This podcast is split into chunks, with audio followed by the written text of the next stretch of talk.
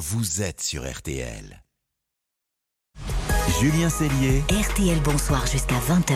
Allez, RTL Bonsoir euh, continue et c'est désormais l'heure de l'inviter pour tout comprendre. Tout comprendre au bienfait de l'intelligence artificielle. Car généralement, quand on parle de l'IA, c'est pour dire que ça va nous piquer nos boulots, que ça va nous rendre idiots. Sauf que l'intelligence artificielle peut aussi rendre de très grands services et ouvre le champ des possibles. Pour tout nous expliquer, le docteur Laurent Alexandre, auteur de La guerre des intelligences à l'heure de ChatGPT, c'est chez la thèse. Bonsoir. Bonsoir. Et avec nous en studio, Agathe Landé, journaliste santé RTL. Bonsoir Agathe. Bonsoir à tous. Et d'abord, exemple très concret du bon usage de l'IA avec vous Agathe, où l'intelligence artificielle a tout simplement changé la vie des urgences du CHU de Rennes où vous vous êtes rendu. Oui, ce service utilise euh, l'intelligence artificielle depuis deux ans maintenant. Ils estiment que ça a permis de diminuer de 20% le temps passé aux urgences pour certains patients. Les malades avec une fracture attendent en moyenne 1h15 de moins dans ce service depuis qu'ils utilisent l'IA. Mais comment c'est possible? Alors en fait là, on parle d'un logiciel installé dans les ordinateurs des soignants.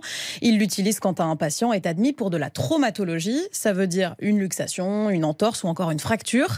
Le malade passe une et ensuite le logiciel va analyser tout seul les clichés et rendre son diagnostic comme le ferait un radiologue. C'est ce que nous a expliqué l'urgentiste Ulysse Donval. Là, on a une radio de l'épaule. Le logiciel lit les radios. Quand il n'y a pas du tout de fracture, le logiciel, il met juste fracture, luxation, épanchement, non.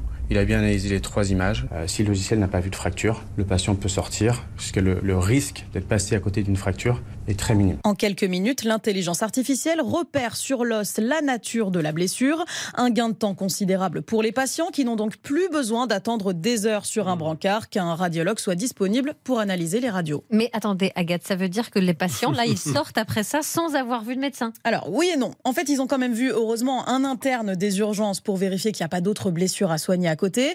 En revanche, si l'IA ne repère aucune anomalie sur la radio, le malade sort tout de suite sans attendre le radiologue. On précise quand même que le logiciel, heureusement, ne replace pas totalement le médecin encore. Les radios sont contrôlées dans les 48 heures après le départ du patient des urgences. Ah, il y a un double check. Ouais, voilà, pour vérifier qu'il n'y a pas de mauvaise interprétation. Mais les soignants nous ont expliqué que ça arrive pratiquement jamais que l'IA se trompe. Et alors, fort de succès, ils ont d'autres projets avec l'intelligence artificielle au CHU de Rennes? Oui, ils utilisent un autre logiciel médical qui analyse cette fois-ci les IRM de la prostate. Aujourd'hui, l'interprétation des images, ça prend pas mal de temps. C'est un examen assez pointu. Ils doivent comparer les clichés sous différents angles, jouer avec la luminosité. Bref, c'est quand même assez long à faire pour les radiologues. À Rennes, ils développent donc une intelligence artificielle qui repère les tumeurs toutes seules, là aussi en quelques minutes. C'est encore en étude clinique pour le coup, mais les premiers résultats sont très prometteurs. Ça permettrait de mieux dépister ce cancer donc de la prostate qui est le plus fréquent chez l'homme. Mmh. C'est fascinant, merci Agathe. Euh, docteur Laurent Alexandre, euh, dans le domaine de la médecine, on peut imaginer quoi d'autre comme progrès concret, mais dans un futur proche grâce à l'IA Alors, dans un premier temps, l'IA a beaucoup aidé pour la radiologie et maintenant elle commence à aider dans le domaine diagnostic. D'ailleurs, on voit que ChatGPT en médecine arrive à faire des diagnostics assez incroyables chez des malades sur lesquels les médecins ont un peu pataugé. Par exemple, aux États-Unis, il y a un gamin qui a vu 17 spécialistes de la douleur qui n'ont pas trouvé ce qu'il avait et, et ChatGPT a trouvé euh, en quelques instants euh, ce qu'il avait. Euh, on voit qu'il va dans le futur être possible de céder de l'intelligence artificielle pour mieux soigner nos patients. Moi, je ne crois pas du tout qu'on va remplacer les médecins par l'intelligence Mmh. artificielle, mais je pense qu'on va améliorer la, la rapidité et la qualité de nos diagnostics et de nos traitements grâce à l'intelligence artificielle. Ça veut peut-être aussi dire que l'IA peut nous aider dans tout un tas de domaines où on sent que nos services publics sont quelque peu à bout de souffle. On parlait de l'hôpital euh, à l'instant, ça permet de gagner du temps euh, pour les médecins et, et- et pour les patients. Est-ce qu'on peut imaginer la même chose, je sais pas moi, dans les tribunaux, dans les transports?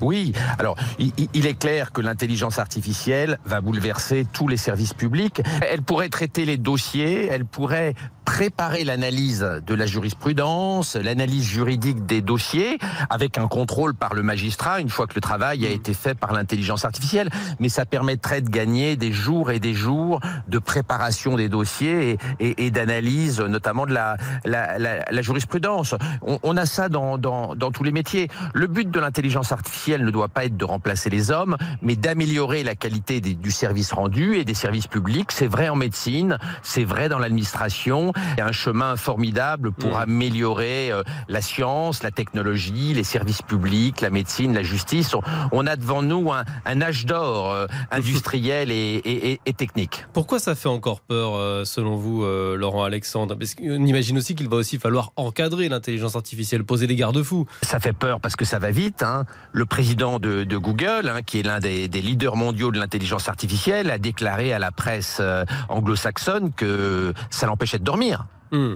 Euh, euh, embêtant, on a hein. vu le créateur des intelligences artificielles modernes, Geoffrey Hinton, déclarer si c'était à refaire, eh bien je n'aurais pas inventé l'intelligence artificielle moderne. Donc il y a parmi les experts une inquiétude. Je crois que cette inquiétude, il faut l'entendre et il faut que nous pré- nous, nous préparions. Et Hmm. moi personnellement, je regrette qu'il n'y ait euh, aucun travail de préparation à l'école, dans les hôpitaux, dans les administrations. J'ai peur qu'on euh, qu'on ait des désillusions et qu'on ait des problèmes parce qu'on n'aura pas préparé la population, ouais, nos enfants à, à- à être complémentaires de l'intelligence artificielle, ce qui est finalement l'objectif de notre société avec cette technologie. Alex Oui, monsieur Alexandre, moi, euh, Alex Vizorek, je suis humoriste. euh, J'écris des chroniques sur l'actualité. Est-ce qu'à moyen terme, ChatGPT pourrait faire mon travail? Alors vous savez que ChatGPT euh, euh, a pas mal d'humour et est assez innovant. Et ouais. Et, et si on parle d'innovation, euh, si on parle d'innovation, une étude publiée dans le Wall Street Journal il y a quelques jours montre que ChatGPT est beaucoup plus innovant a beaucoup plus d'idées originales que les étudiants du MBA de Wharton, qui est l'un des meilleurs MBA au monde, ce qui veut dire que ChatGPT est, est plus original, On va pouvoir faire a des plus d'idées nouvelles que ces étudiants qui sont parmi les meilleurs étudiants au monde. C'est bon Merci. à savoir. Ça, ça coûtera, ça coûtera moins cher à la boîte, euh, Alex. Merci beaucoup, Laurent Alexandre, vous le spécialiste de l'intelligence artificielle. Merci à vous, Agathe Landais, pour ce reportage très concret euh, aux urgences du CHU de Pontchaillou à, à Rennes pour vos explications euh, ce soir dans, dans RTL. Bonsoir. L'équipe va s'agrandir et on va poursuivre l'émission dans un instant. Isabelle Choquet entre en studio. Bonsoir, Isabelle. Bonsoir. Et on va donc euh, jouer dans un instant en quelque sorte, puisque vous allez participer, Isabelle, avec Marion au grand match des infos pour briller au dîner. À tout de suite. RTL Bonsoir jusqu'à 20h.